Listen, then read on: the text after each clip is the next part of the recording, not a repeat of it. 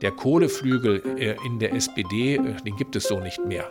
Alles spricht ja im Augenblick dafür, dass wir in Europa und in Deutschland auch ehrgeizigere Ziele haben müssen, um das Klima zu schützen. Ich gehe also davon aus, dass dieser Mechanismus der Selbstkontrolle wirken wird, dass wir also die Ziele einhalten werden. Und dann steht ja die große Debatte an über die Änderung des EEGs. Und vielleicht müssen wir uns noch auch stärker von unserem ehemaligen Parteivorsitzenden Gabriel distanzieren, der ja, als er die drei Jahre Bundesminister für Wirtschaft und Energie war, gemeinsam, und da muss man, kann man ihn nicht schon mit seinem grünen Staatssekretär Barke alles getan hat, die Bürgerenergie irgendwo die Schranken zu weisen. Das war Klaus Mintrup, der für die SPD im Bundestag sitzt. Er leitet dort zusammen mit Bernd Westphal die Begleitgruppe Klimaschutz der Sozialdemokratischen Bundestagsfraktion. Willkommen zu unserem PV Magazine Podcast. Ich bin Michael Fuß, Chefredakteur von PV Magazine. In der Öffentlichkeit sind bei dem Thema Klimaschutz ja momentan vor allem die Grünen zu hören. Die SPD muss dagegen die Schläge einstecken für die Politik der Bundesregierung, die sie trägt. Auf dem Forum Neue Energiewelt, das Mitte November in Berlin stattfand, war die Situation differenzierter. Die Schläge gab es auch dort, vor allem nachdem Staatssekretär Andreas Feicht gehen musste und Klaus Mindrup der einzige war, den man noch in Verbindung zur Regierung bringen konnte. Er zeigte dort jedoch, dass sich das Kunststück sehr wohl vollbringen lässt, Politik als Regierungspartei zu machen und sich trotzdem sehr engagiert für Klimaschutz und eine progressive Energiepolitik einzusetzen. Weil ich das sehr interessant fand, habe ich mich danach mit ihm zu einem Interview verabredet, um zu verstehen, wie er mit dem Klimapaket leben kann und warum er die Hoffnung hat, dass damit wirklich die Klimaziele erreicht werden. Außerdem, welche Vorstellungen er von dem Ausbau der erneuerbaren Energien hat, was er mit dem Satz meint, wir müssen mehr Physik wagen und wie sehr sich im Klimapaket vielleicht doch noch zeigt, was ja immer wieder thematisiert wird, dass die SPD einmal Kohlepartei war. Er, Klaus Mintrup, war übrigens nie Kohlepartei, er ist seit den 80er Jahren in der Umweltbewegung aktiv. Zusätzlich zu unseren bisherigen Kommentaroptionen möchte ich mich in Zukunft gerne über Twitter mit Ihnen über unsere Podcasts austauschen. Nutzen Sie dazu bitte den Hashtag Sonnenpodcast oder schicken Sie mir Ihre Fragen und Kommentare direkt an Michael Fuß, Fuß mit HS, also wieder Fuchs ohne C.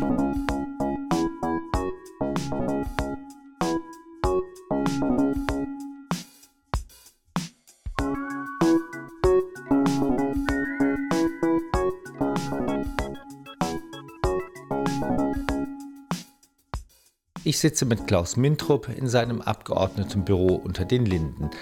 Bei den aktuellen Entwicklungen lässt sich ja eine Frage nicht vermeiden. Saskia Esken und Norbert Walter Borjans sind für manche überraschend zu den neuen Vorsitzenden gewählt worden. Ich wollte als erstes von Klaus Mintrup wissen, was er von diesem Ausgang hält. Also ich habe im Vorfeld äh, immer deutlich gemacht, dass es darum geht, in Solidarität zu dem gewählten Duo zu stehen. Und äh, die beiden sind gewählt und insofern werden sie meine volle Unterstützung bekommen. Hat das denn Auswirkungen auf die Energiepolitik der SPD? Ich ja gehe davon aus, dass wir noch prononcierter oder deutlicher unsere Position und die Unterschiede zur Union deutlich machen. Das haben wir in der Vergangenheit ja bereits auch getan, aber es ist nicht unbedingt so angekommen. Also das ist eher eine Rückendeckung für diejenigen, die das, was im Augenblick diskutiert wird, äh, kritisch sehen. Und da geht es vor allen Dingen um die Frage des Ausbaus der erneuerbaren Energien und die Ausbauziele. Das heißt, wir können erwarten, dass die SPD sich für stärkere Ausbauziele einsetzt. Ja, der entscheidende Punkt ist, äh, dass wir im Koalitionsvertrag vereinbart haben, wir wollen 65 Prozent Erneuerbare äh, im Jahr 2030 an der Stromproduktion haben. Und äh, wir haben blöderweise in den Koalitionsverhandlungen nicht vereinbart, von, welcher, von welchem Stromverbrauch wir ausgehen. Und es ist so, dass alle wesentlichen Wissenschaftler davon ausgehen, dass wir durch die Sektorenkopplung mehr Strom nutzen werden im Bereich der Mobilität. Wir unterstützen ja auch die Elektromobilität, aber es geht natürlich auch darum, äh, ich sage mal, auch Eisenbahnen weiter zu elektrifizieren und äh, dass wir auch im Gebäudebestand mehr Strom verbrauchen werden, dass wir über Datencenter mehr Strom verbrauchen werden und in der Industrie wird es auch immer mehr Stromanwendungen geben.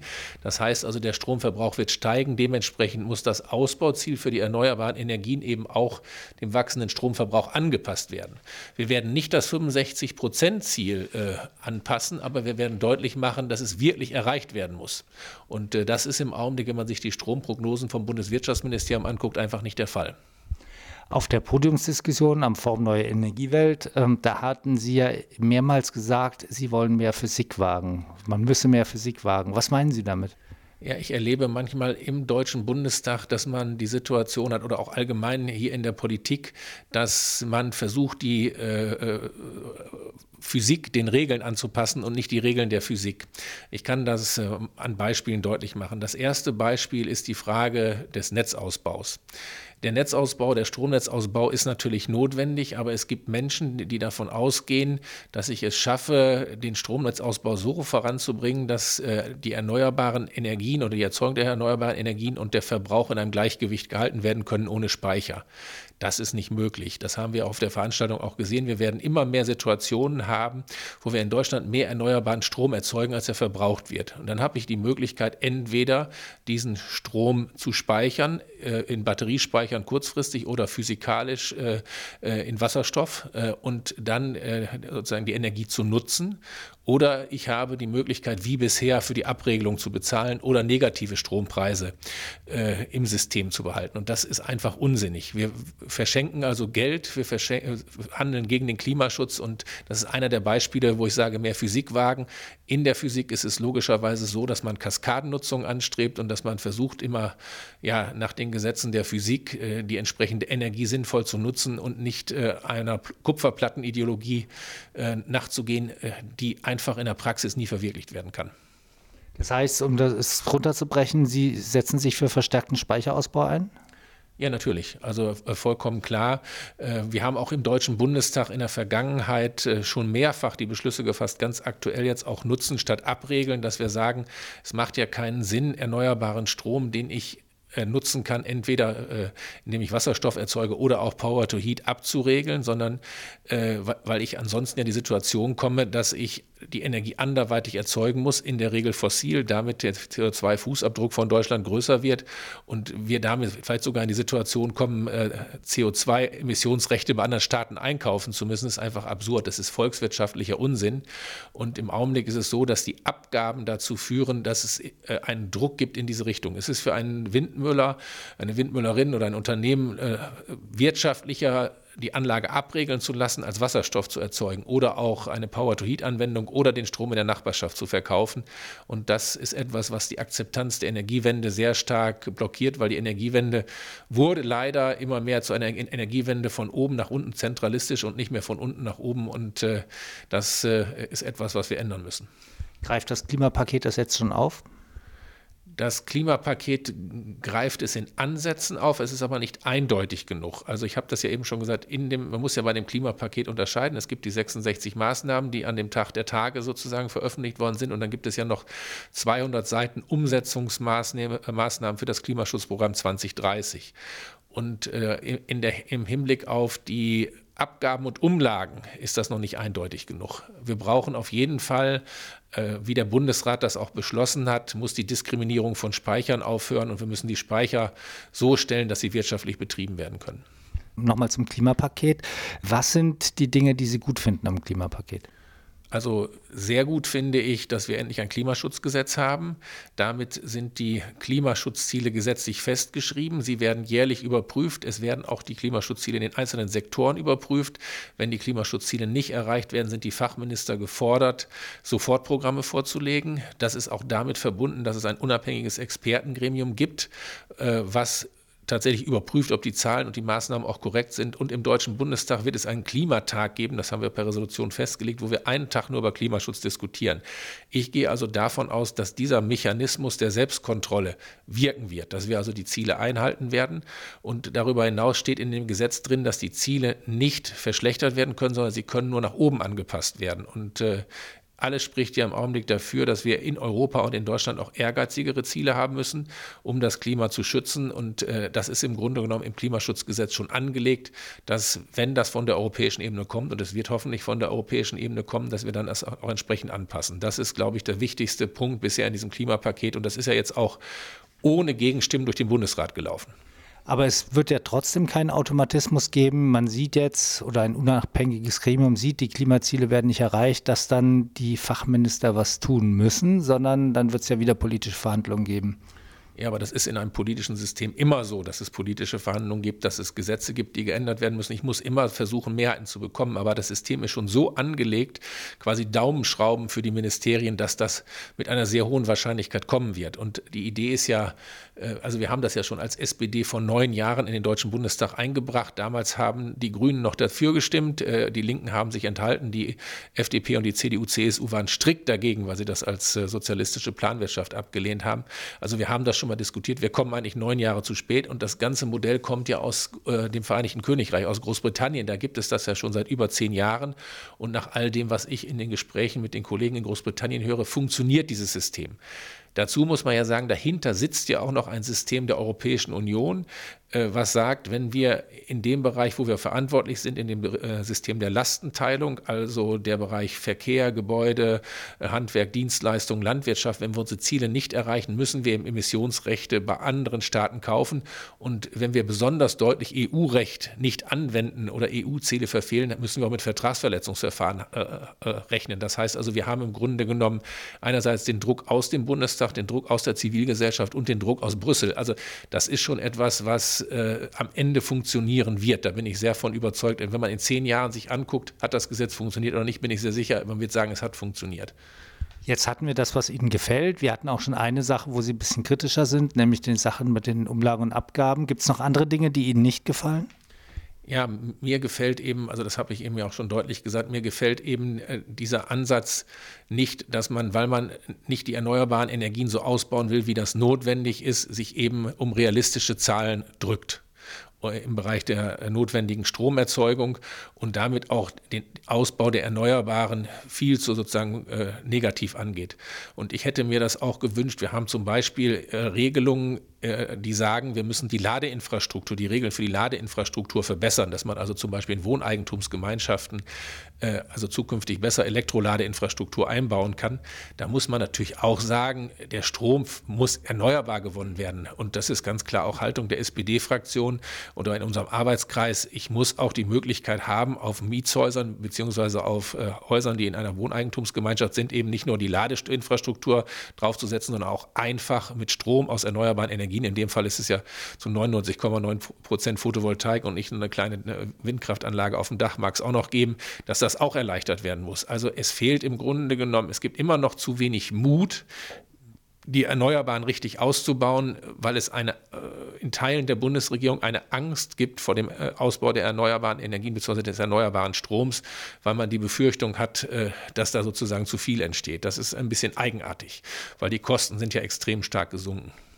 Gibt es denn an der Stelle noch Nachverhandlungsmöglichkeiten und gibt es da auch Punkte, wo Sie sagen würden, naja, das ist auch koalitionsentscheidend? Ähm, ja, vollkommen klar ist, dass ja vor uns jetzt äh, die Debatte steht über das Kohleausstiegsgesetz. Und äh, da sagen wir ja, wir wollen das eins zu eins umgesetzt haben. Und zum Kohleausstiegsgesetz steht eben, beziehungsweise es steht in der, im Ergebnis der Strukturwandel- oder Kohlekommission ist ja auch gesagt worden, dass es nicht nur um einen Ausstieg, sondern auch um einen Einstieg geht. Und wenn man sich jetzt anschaut, äh, was zum Beispiel die chemische Industrie sagt, welchen Strombedarf sie hat, ist vollkommen klar, dass man darauf, dass man darauf reagieren muss. Dann wurde, gab es eine Zusage von Minister Altmaier, das Mieterstromgesetz so zu verbessern, dass Mieterstrom endlich fliegt. Das hat er bisher nicht eingehalten. Es war eigentlich zugesagt, dass es bis Ende des Jahres erfolgt. Da werden wir massiv darauf drängen, dass zumindest in diesem Jahr eine entsprechende Vorlage den Deutschen Bundestag noch erreicht. Und dann steht ja die große Debatte an über die Änderung des EEGs. Und dort müssen wir ja die europäischen Richtlinien umsetzen. Äh, und die Europäer und die Europäische Union sagt ja, sie will die dezentrale Stromerzeugung sehr stark äh, begünstigen, die sogenannten Prosumer. Sie will die Belastung abstellen. Sie will auch, dass bis 30 Kilowattstunden eben keine Eigen, äh, sozusagen keine Abgaben abgeführt werden. Und die EU ist voll auf dem Weg. Lasst uns doch den Weg der Dezentralität gehen. Sie ist voll auf dem Weg. Lasst uns die Speicher gehen. Und das müssen wir machen. Und dann haben wir natürlich noch die große Krise des Windkraftausbaus. Da gibt es jetzt die Debatten um die Frage der, der Abstandsflächen. Das ist eine Debatte. Da werden wir auf jeden Fall darauf achten, dass das 65-Prozent-Ziel mit realistischen Strommengen auch erreicht wird. Aber wir müssen ja darüber hinaus etwas tun, damit Windkraft weiter vorankommt. Ich bin inzwischen der Auffassung, dass es ein Fehler war, die De Minimis-Regelung der EU nicht zu nutzen. Man kann ja äh, bis 18 Megawatt nach EU-Recht auch ohne Ausschreibungen äh, entsprechende Vergütungszahlungen nach dem Feed-In-Tarif oder dem EEG äh, äh, für Windmüller zahlen. Das muss passieren, weil wir damit wieder mit dem Ausbau vorankommen. Wir brauchen klare Regelungen fürs Repowering ähm, und äh, müssen natürlich auch die Genehmigungsvoraussetzungen verbessern. Also hier geht es ja, es geht am Ende ja nicht um eine Koalition, sondern es geht darum, wie, wie kann ich den Industriestandort Deutschland erhalten und gleichzeitig Klimaschutz betreiben. Und da sind wir im Augenblick dabei, wenn ich mir das international an, äh, angucke, den Anschluss zu verlieren, weil wir eben äh, viel zu zentralistisch, bürokratisch unterwegs sind und äh, ja, irgendwie uns nicht trauen und nicht an den eigenen Erfolg glauben. Ob das erfolgreich oder ist oder nicht, wird man aber ja sowieso nicht mehr diese Legislaturperiode sehen. Ja, also was wir natürlich brauchen und was wir jetzt auch bekommen werden, ist, ist ein, ein genaueres Monitoring. Also ich gucke mir persönlich äh, jeden Monat an, wie die Ausbauzahlen im Bereich PV sind, wie die Ausbauzahlen im Bereich Wind und, Offshore sind. Also man kann da schon ein gutes Monitoring hinbekommen. Man kann auch mit den, mit den Verbänden reden. Man könnte jetzt auch ein besseres Speichermonitoring machen. Also ich glaube, man wird schon in dieser Wahlperiode sehen, ob das, was wir machen, erfolgreich ist oder nicht. Und wenn es dann zu große Widerstände gibt bei Ihrem Koalitionspartner, wäre das, wäre Energiepolitik was, wo Sie sagen würde, daran könnte die Koalition scheitern? Ja, es ist ja, es ist ja mehr als, ja natürlich, aber es ist natürlich mehr als Energiepolitik. Am Ende geht es hier um Industriepolitik. Es geht um Industrie, es geht um Industriepolitik und um Energiepolitik. Es geht darum, dass wir, dass wir Arbeitsplätze langfristig sichern wollen in Deutschland, sowohl in der Produktion von äh, Windkraftanlagen. Eigentlich müssten wir in Europa wieder darüber nachdenken, Photovoltaikanlagen aufzubauen. Es geht um den Aufbau industrieller Kompetenzen im Bereich von Speichern. Wir diskutieren das im Augenblick im Bereich von Wasserstoff und von Batteriezellen. Also da geht es um viel mehr als äh, äh, sozusagen nur Energiepolitik. Es geht eigentlich um einen umfassenden strukturellen Wandel in diesem Land, wie wir ihn noch nie hatten, zu einer klimafreundlichen und nachhaltigen Ökonomie. Und wenn man an dieser Stelle äh, versagt, dann ist das ein Riesenproblem. Und ich, wo, wobei die Fronten laufen zum Teil quer, wenn Sie die Beschlüsse des Bundesrates sehen oder jetzt auch sehen, wie Schleswig-Holstein, wo wir ja nicht an der Regierung als Sozialdemokraten beteiligt sind, eine sehr ambitionierte Politik machen will, hoffe ich, dass äh, wir da am Ende eine ambitionierte Mehrheit auch hinbekommen. Also manchmal sind die Fronten nicht so parteipolitisch gebunden, wie man das so äh, von außen denkt. Leider ist es so, dass es in der CDU, CSU-Bundestagsfraktion eine Minderheit von Windkraft äh, Gegnern gibt, die irgendwie fast, wo man das Gefühl hat, fast die ganze Fraktion in Geiselhaft nehmen. Es gibt jetzt andere äh, Stimmen, die dort sagen, lass uns das nicht so machen, aber da bin ich gespannt. Jetzt müssen wir erstmal unseren Bundesparteitag abwarten, aber ich glaube, dass es da richtig ist, sehr energisch zu kämpfen. Sie kämpfen ja sehr engagiert für die Energiewende, hat man ja auch auf der Podiumsdiskussion gesehen. Aber Sie haben ja gerade gesagt, es gibt ja keine so einheitlichen Blöcke. Und auch in der SPD gibt es ja andere Flügel. Sie ist ja auch noch in der Öffentlichkeit durchaus öfter verrufen als Kohlepartei, zumindest dass es diesen Flügel gibt. Wie gehen Sie damit um? Wie sehen Sie das? Ja, wir haben eigentlich in der Bundestagsfraktion, aber auch in der Partei diese Frage geklärt. Also wir hatten schon in der letzten Wahlperiode eine Arbeitsgruppe, äh, die sich mit dem Thema Klimaschutz sehr intensiv auseinandergesetzt hat und die Ergebnisse dieser Arbeitsgruppe sind dann ja auch in die Koalitionsverhandlungen eingeflossen. Der Kollege Schwabe, Frank Schwabe und ich haben diese Arbeitsgruppe geleitet. Wir haben auch das äh, Papier veröffentlicht und schon damals haben wir uns dafür ausgesprochen, mehr erneuerbare Energien voranzubringen, Klimaschutz voranzubringen, ein Klimaschutzgesetz zu bekommen. Und die Arbeit dieser Arbeitsgruppe hat dann ja dazu geführt, dass die SPD in den Koalitionsverhandlungen gesagt hat, wir brauchen äh, eine Lösung für die Kohlefrage. Wir müssen, nachdem wir die Atomfrage gelöst haben, den Atomausstieg gesellschaftlich verankert haben, müssen wir auch die Frage des Kohleausstiegs lösen. Das war ja nicht die CDU, CSU, die das verhandelt hat. Und äh, wir haben das ja dann im Rücken, äh, sozusagen im Schulterschluss auch mit den Gewerkschaften gemacht und haben ja eine, eine Lösung gefunden, die jetzt mal einen breiten Konsens in der Gesellschaft gefunden hat. Auch die Umweltverbände haben dem ja, haben dem ja zugestimmt. Das heißt also, der Kohleflügel äh, in der SPD, äh, den gibt es so nicht mehr. Es gibt noch, äh, es gibt natürlich Abgeordnete aus den betroffenen Regionen, die jetzt sagen, jetzt müssen auch die Zusagen für den Strukturwandel in den betroffenen Regionen gehalten werden. Wir wollen keine Deindustrialisierung durch den äh, Kohleausstieg. Äh, die haben auch meine volle Rückendeckung. Aber dass jetzt noch irgendeiner in der SPD für Kohle kämpft, äh, äh, in annennenswerter Stelle, das ist vorbei. Äh, die Frage ist entschieden und ich sehe das auch bei den Gewerkschaften nicht mehr. Aber die wollen natürlich, dass die Kolleginnen und Kollegen, die jetzt in den Branchen arbeiten, das bekommen, was sie verdienen, nämlich dass diese Zusagen eingehalten werden und vor allen Dingen, dass man auch in neue Zukunftstechnologien investiert. Wäre auch ein noch früherer Kohleausstieg mit Ihnen machbar, wenn eben solche Zusagen eingehalten werden und die Kollegen mitgenommen würden? Äh, es ist immer schwierig, wenn man so einen Konsens hat, den aufzuschnüren. Ich denke, dass es möglich ist, aber dann muss man wirklich mit den betroffenen Regionen, die ja gesagt haben, sie stimmen dem in diesem Stufenprozess zu reden, dann muss man mit den Gewerkschaften reden und man muss, glaube ich, zeigen, dass man im Strukturwandel schneller ist, dass also die Alternativen schneller verfügbar sind. Also ich kann mir vorstellen, dass das, dass das möglich ist, aber ich glaube, man muss jetzt erstmal den Einstieg setzen. Und wenn man dann sieht, dass eben neue Investitionen in den Regionen in äh, moderne Technologien, erneuerbare Energien, Speicher, die wir ja vor allen Dingen wollen, plus Forschungsinstitute, bessere Verkehrsanbindung funktioniert, kann man sicherlich, äh, wie das üblich ist in einer Demokratie, äh, nochmal darüber reden, geht es eventuell schneller. Aber ich bin im Augenblick ein bisschen ähm, soll man es mal sagen? Also ich, ich, war ein bisschen verärgert, weil, äh, Sie haben das ja vielleicht auch, es war eine, eine andere Podiumsdiskussion, da haben die Grünen kritisiert, dass der, Kohle, äh, dass der Kohlekompromiss nicht eins zu eins umgesetzt wird, jetzt in dem Entwurf von Altmaier. Das kritisieren wir auch. Aber dieselben Grünen haben kurz nach dem Kohlekompromiss auch gesagt, es muss schneller gehen. Also ein Kompromiss, wenn man ihn aufschnürt, äh, oder beziehungsweise ein Konsens, wenn man ihn aufschnürt, kann man eigentlich nur aufschnüren, wenn alle wieder mitmachen. Aber äh, es sieht ja so aus, dass wahrscheinlich der Klimawandel viel dramatischer äh, sich entwickelt, als das noch vor wenigen Monaten gesehen wurde. Also es gibt immer wieder einen Punkt, dass man Entscheidungen überprüfen muss, aber man muss dann auch ehrlich bleiben und äh, sagen, erstmal haben alle zugestimmt, aber trotzdem immer noch die Entwicklung beobachten und vor allen Dingen das tun, was man jetzt tun muss, nämlich das Geld in die betroffenen Regionen bringen und äh, wirklich die notwendigen Investitionen dort anregen.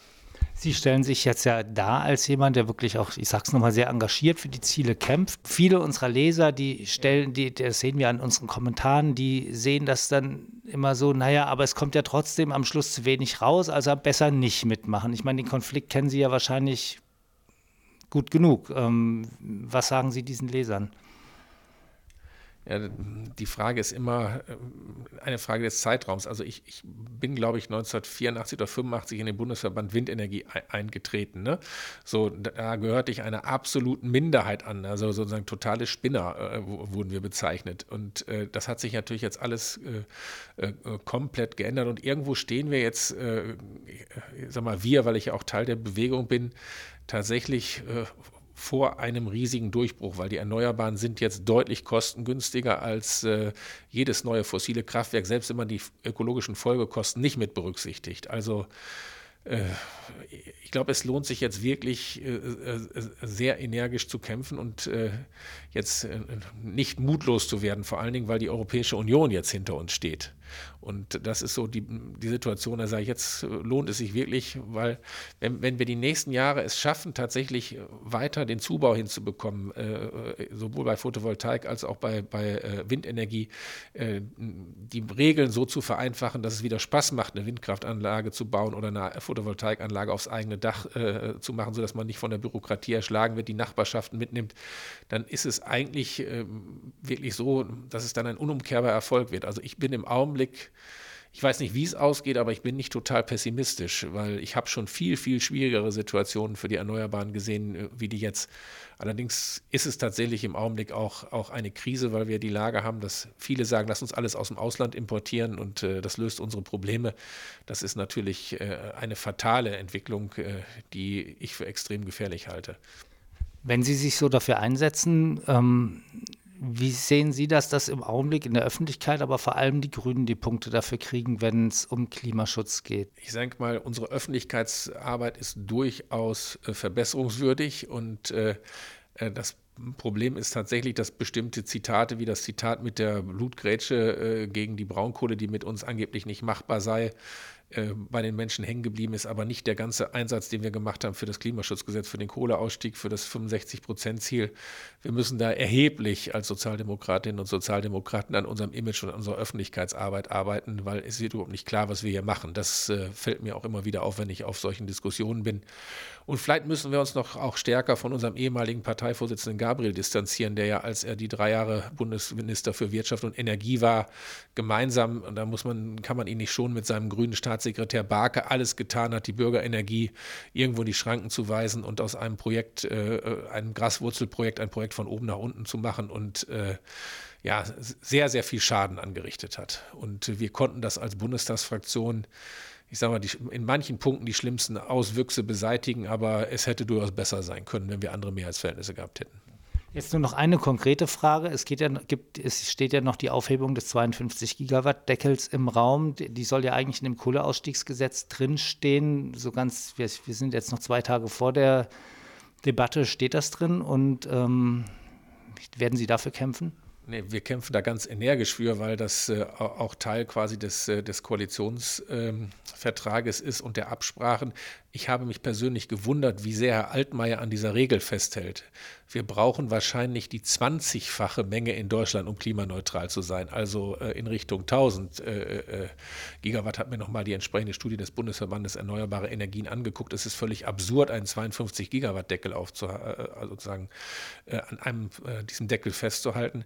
Das Problem besteht darin, dass ich die Gefahr sehe, dass man versucht, die Photovoltaikbranche in Geiselhaft zu nehmen, um die äh, nicht sinnvollen Ausbauziele bei der Windenergie und äh, die nicht sinnvollen Abstandsflächen, also zu den fünf Häusern jetzt äh, festzumachen. Der letzte Stand war ja, dass komplett alles, was erneuerbar ist, aus dem Vertragspaket herausgenommen wird und das ist eine sehr unzulässige Geiselhaft gegenüber der Photovoltaikindustrie. Und es ist ja nicht nur der 52 Gigawatt Deckel, sondern es ist ja auch so, dass die Zusage zu, zur Mieterstrom nicht eingehalten wurde, dass äh, quasi die äh, ähm, die Degression zu schnell erfolgt. Also das ist sehr problematisch. Also wir, wir werden das sehr hart stellen, auch in den, in den Verhandlungen, weil es ist uns zugesagt worden und es ist am Ende auch ein völlig unsinniger Kampf äh, gegen das deutsche Handwerk, gegen viele Unternehmer, äh, also eigentlich klassisches äh, Klientel der CDU, CSU, klassisches Mittelstandsklientel, wo ich diese Politik überhaupt nicht verstehe, dass man das äh, aufhalten will.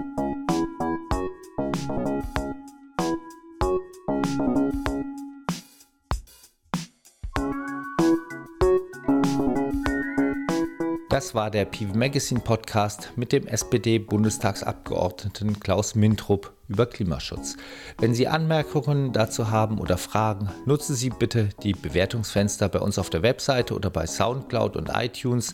Schicken Sie uns eine E-Mail an podcast.pv-magazine.com oder am allerliebsten nutzen Sie Twitter dazu. Nutzen Sie dazu dann entweder den Hashtag Sonnenpodcast oder schicken Sie mir Ihre Fragen und Kommentare direkt an Michael Fuß, Fuß mit HS, also wieder Fuchs ohne C.